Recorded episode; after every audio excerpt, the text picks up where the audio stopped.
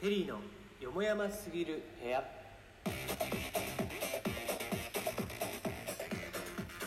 はい、ということで2個目でございますが、はいえーと、まあアイドル集客大変かやっぱり。集客素直に答えちゃった大変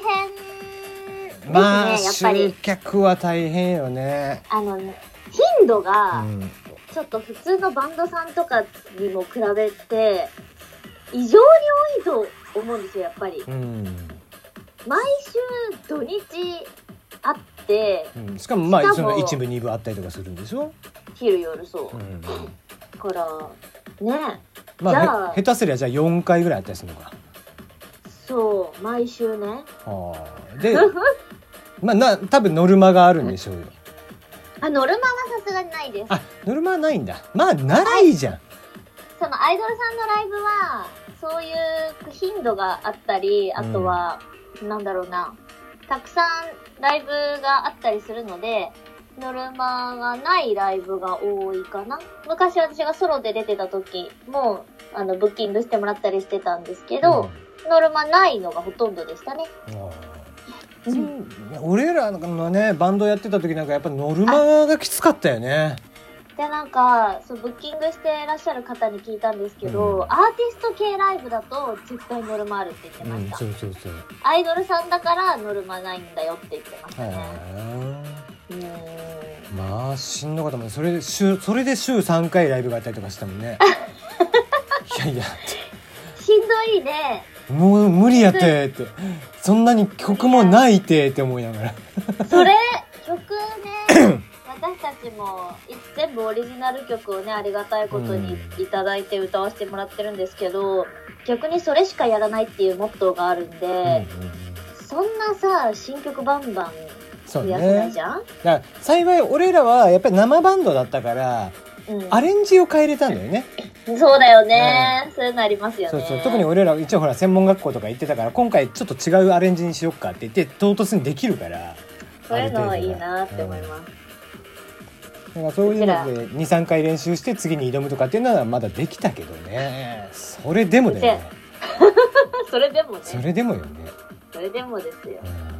などれぐらいライブやるの30分あ、だいたい15分枠か20分ああ枠。ってことはまあ34曲うん、3曲か4曲ですね、だいたい。でその途中でユキが MC を 私、うちのグループは、すごくき厳しいルールがあって、ああれなんですよ。ブライブの動員とう、んあと、物販の売り上げうんうんで、順位が決まって、へえその順位が、まあ、1位の子がセンタはあはあはあー、2位、3位が前列、うん4から後ろは後列みたいなうんうん感じになってるんですよね。うんで、えー、前列だけが MC で喋ることができる。へえユッキーは集客ができないので、万年後列なので、うんうんこんなにトーク自慢とか言ってるのに、ライブで一言も喋らない ね。だってどうせ前で前で歌ってることだしそんなにべしゃり面白くないんでしょだからユッキーが、あの ー、べしゃれない分、すごい動いて、うんうん MC 中とかも顔がうるさいって言ってたら顔がうるさいうん、うんうんうんうんとか、ねえみたいな顔で、顔で語るみ たいな。それね、地道な努力をねしてますけれどもね。なるほどねそうなんですよ。だから集客をね、大事なんですよ。その、前列で歌いたいとかやっぱ思うじゃないですか、やそうってねるにはね、ねやってるから。へえシビアなもんっすなそうなんですよ。まあでもそうか体調崩すからお酒も飲んでないんだ体調崩す。 そうだな。あのー、やっぱね、夜ぐらいしか練習するときはなくて、はいはい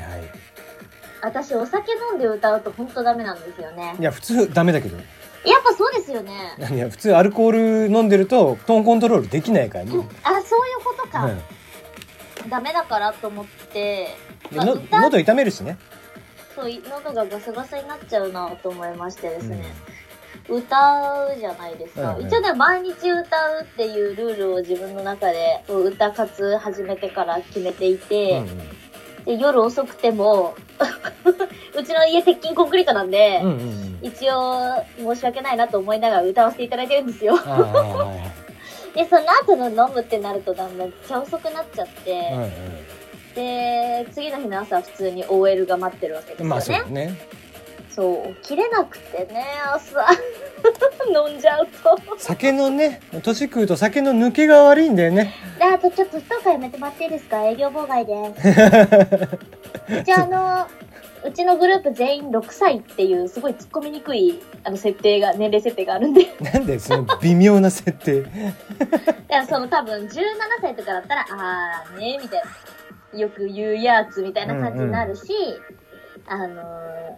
か、だからといって実年齢を言うわけにもいかないので、うん6歳っていう、え、あ、あ、そうん、そっか、うん、みたいな。もうそれだったらもう10万56歳とか言ってるかあれ、そっちのパターンもあったよねら。そうそうそでうも、一応あの、なんかうちの、よ、あの、せんその時センターだった子が、6歳ですっていう設定だったんで、うんうんグループ全員6歳だよってその子が言い始めて、あ私気がつかなかったけど、6歳だったみたいですってなり ました。別にだからって6歳の格好してねえよねまあそうですね。制服みたいな。あ制服をイメージしてあでもまあ大体アイドルって制服か一応うちのグループがうん、ボイトレスクールに通う生徒で結成したアイドルグループなんですよ。はあは元がボイトレスクール、母体がボイトレスクールなんですよあね。はあうんうんうんうんで、そこで、まあちょっとステージとかに興味がある子が集まってグループを作ってるので、一応ボイトレスクールってことで、制服になっております。なるほどねちょっと無理やりなんですけど。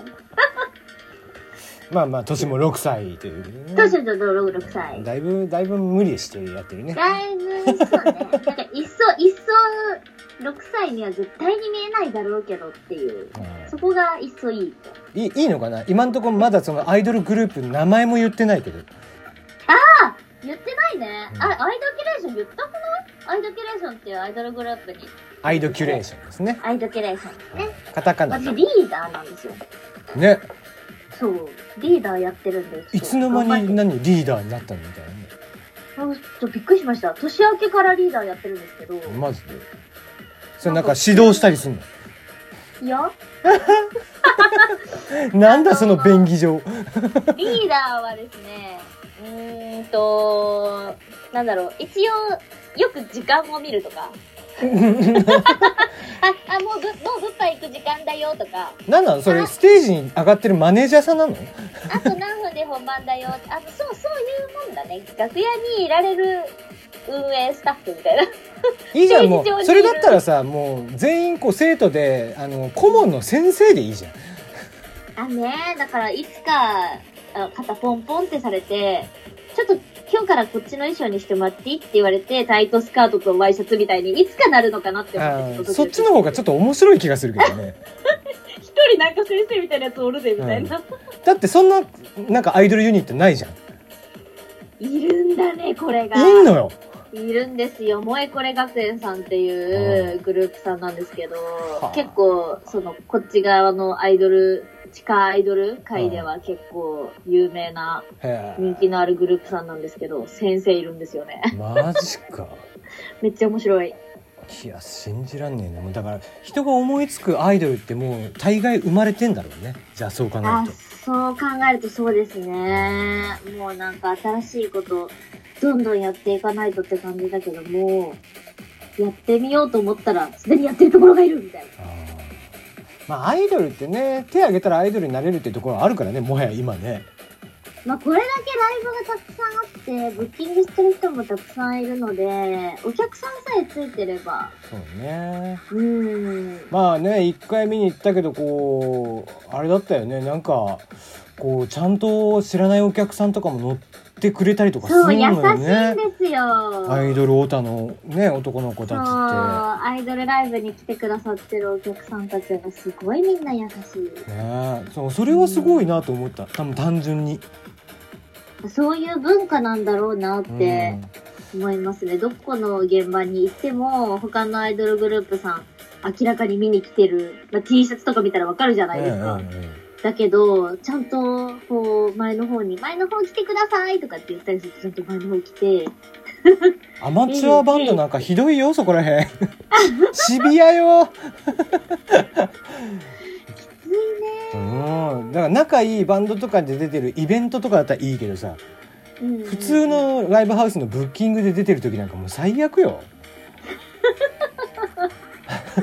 辛い時間が過ぎていく。しかも博多のお客さんってもっとシビアなのよ